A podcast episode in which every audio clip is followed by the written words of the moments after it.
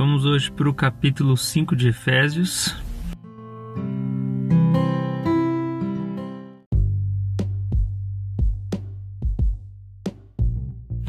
Onde o apóstolo Paulo muda um pouco a direção da sua argumentação e depois de dar orientações sobre a unidade dos cristãos, e essa vida da igreja, onde judeus e gentios agora caminham juntos e não há mais é, essa separação étnica, mas é, existe uma unidade do porque todos os, é, que receberam o Senhor Jesus, que foram, como diz no capítulo 1, escolhidos desde antes da fundação do mundo, é, nivelados debaixo da mesma graça, é, adotados como filhos objetos do amor de Deus em Jesus Cristo. Agora, tanto judeus como gentios, eles devem viver em unidade, porque eles receberam o mesmo batismo, eles receberam o mesmo Espírito, é uma só fé, e todos somos um só corpo. Independente das nossas diferenças culturais, das nossas diferenças étnicas, das nossas diferenças de cosmovisão, das diferenças políticas, de tudo isso nós somos um. E nós devemos, como igreja, caminhar nessa unidade. E agora, no capítulo de número 5, o apóstolo Paulo ele é, segue uma linha um pouco diferente, porque ele começa a pontuar e fazer declarações é, acerca de quem nós somos, mais especificamente. Então, versículo 1 ele fala assim: Sejam imitadores de Deus como filhos amados. Então, ele pontua e diz: Somos filhos amados. Depois ele fala no verso 8: Porque outrora vocês eram trevas, mas agora são luz no Senhor, vivam como filhos da luz. E o verso 10: Aprendam a discernir o que é agradável ao Senhor. Então o apóstolo Paulo agora ele está apelando para é, tudo que Deus operou em nós, pelo Espírito Santo, através de Jesus Cristo. Então ele começa a dizer: se vocês experimentaram essa transformação, se vocês agora são filhos amados e antes não eram, se vocês agora são luz no Senhor, se vocês são filhos da luz, então ele começa a dar orientações práticas, objetivas de o que é viver como filho da luz. E o apóstolo Paulo começa a falar de uma questão mais comportamental mesmo. Então ele começa a dizer a diferença, né, de quando a diferença de quem não é filho da luz e de quem é filho da luz. Quem é filho da luz, filho das trevas, né? E ele até pontua essas duas posturas iniciais que não são é, tanto uma regra moral, mas ele começa, né, e eu queria pontuar isso, que são atitudes que nós devemos ter constantemente que é, verso 10, aprender a discernir o que é agradável ao Senhor.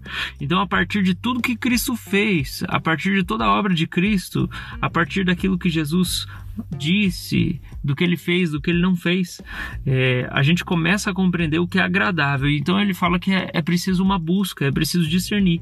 Nem sempre é fácil para a gente entender o que é agradável para Deus. Na nossa vida, nem sempre é fácil a gente entender a vontade de Deus. É um processo que a gente vive e muitas vezes é uma busca que às vezes leva dias, semanas, meses que precisa ser buscada, como ele disse. É preciso aprender a discernir o que é agradável ao Senhor. É claro que existem alguns critérios, como verso 9.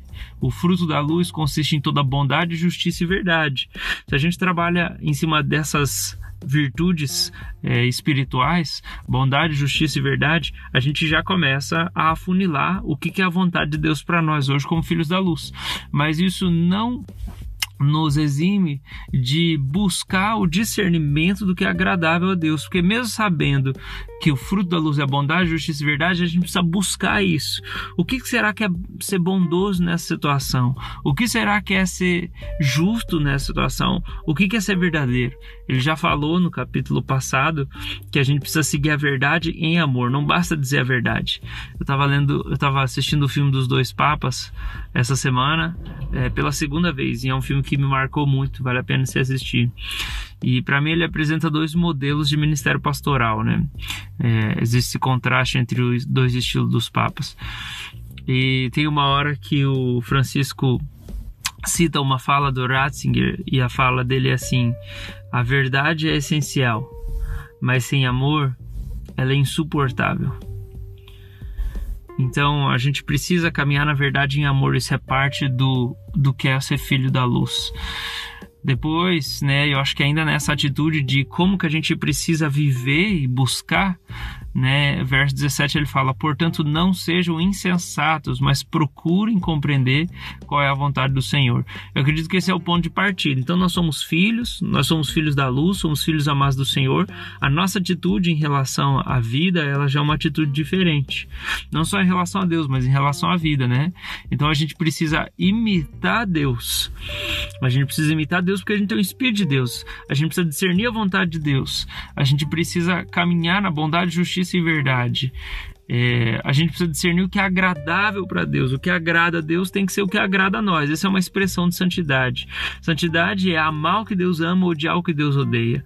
Santidade é falar como Deus, agir como Deus, imitar Deus. Isso é santidade, né? Ter o caráter de Deus estabelecido em mim, porque o Espírito que é santo de Deus agora está em mim e eu sou um filho amado de Deus ele reprova algumas coisas que eu queria pontuar, verso 4: Não haja obscenidade, nem conversas tolas, nem gracejos imorais que são inconvenientes, mas ao invés disso, ações de graças, porque vocês podem estar certos disso. Nenhum imoral, impuro ou ganancioso que é idólatra tem herança no reino de Cristo e de Deus. E verso 7: Portanto, não participe com eles dessas coisas. Verso 11: Não participem das obras infrutíferas das trevas, antes exponham-na a luz. Aí, verso 18: Não se embriaguem com vinho, que leva à libertinagem, mas deixem ser do, do, do espírito. Então, é, ele pontua comportamentos de quem não é filho amado de Jesus, de Deus, de quem não é filho da luz, ele pontua esses comportamentos e ele vai trabalhar, ele começa trabalhando lá na fala já, né? Então ele fala de moralidade sexual, impureza e cobiça, que ele diz que isso não é coisa de santo, não é coisa de quem é filho de Deus, que é separado desse mundo, com quem Deus tem uma relação especial. E ele vai para as conversas, e eu acho muito interessante isso, porque nós precisamos, eu acredito, valorizar de novo o poder da linguagem. Né? A filosofia no nosso tempo ela já passou por isso, ela, a gente está vivendo esse momento, é, foi a última grande descoberta filosófica, né? É a filosofia da linguagem. E, e a igreja, de alguma maneira, ela precisa redescobrir a importância dela guardar uma linguagem sadia. O apóstolo Paulo vai voltar nesse assunto lá no final, né, quando ele fala que para se encher do espírito, a gente precisa conversar entre nós com salmos, cânticos espirituais, louvando a Deus de coração, dando graças.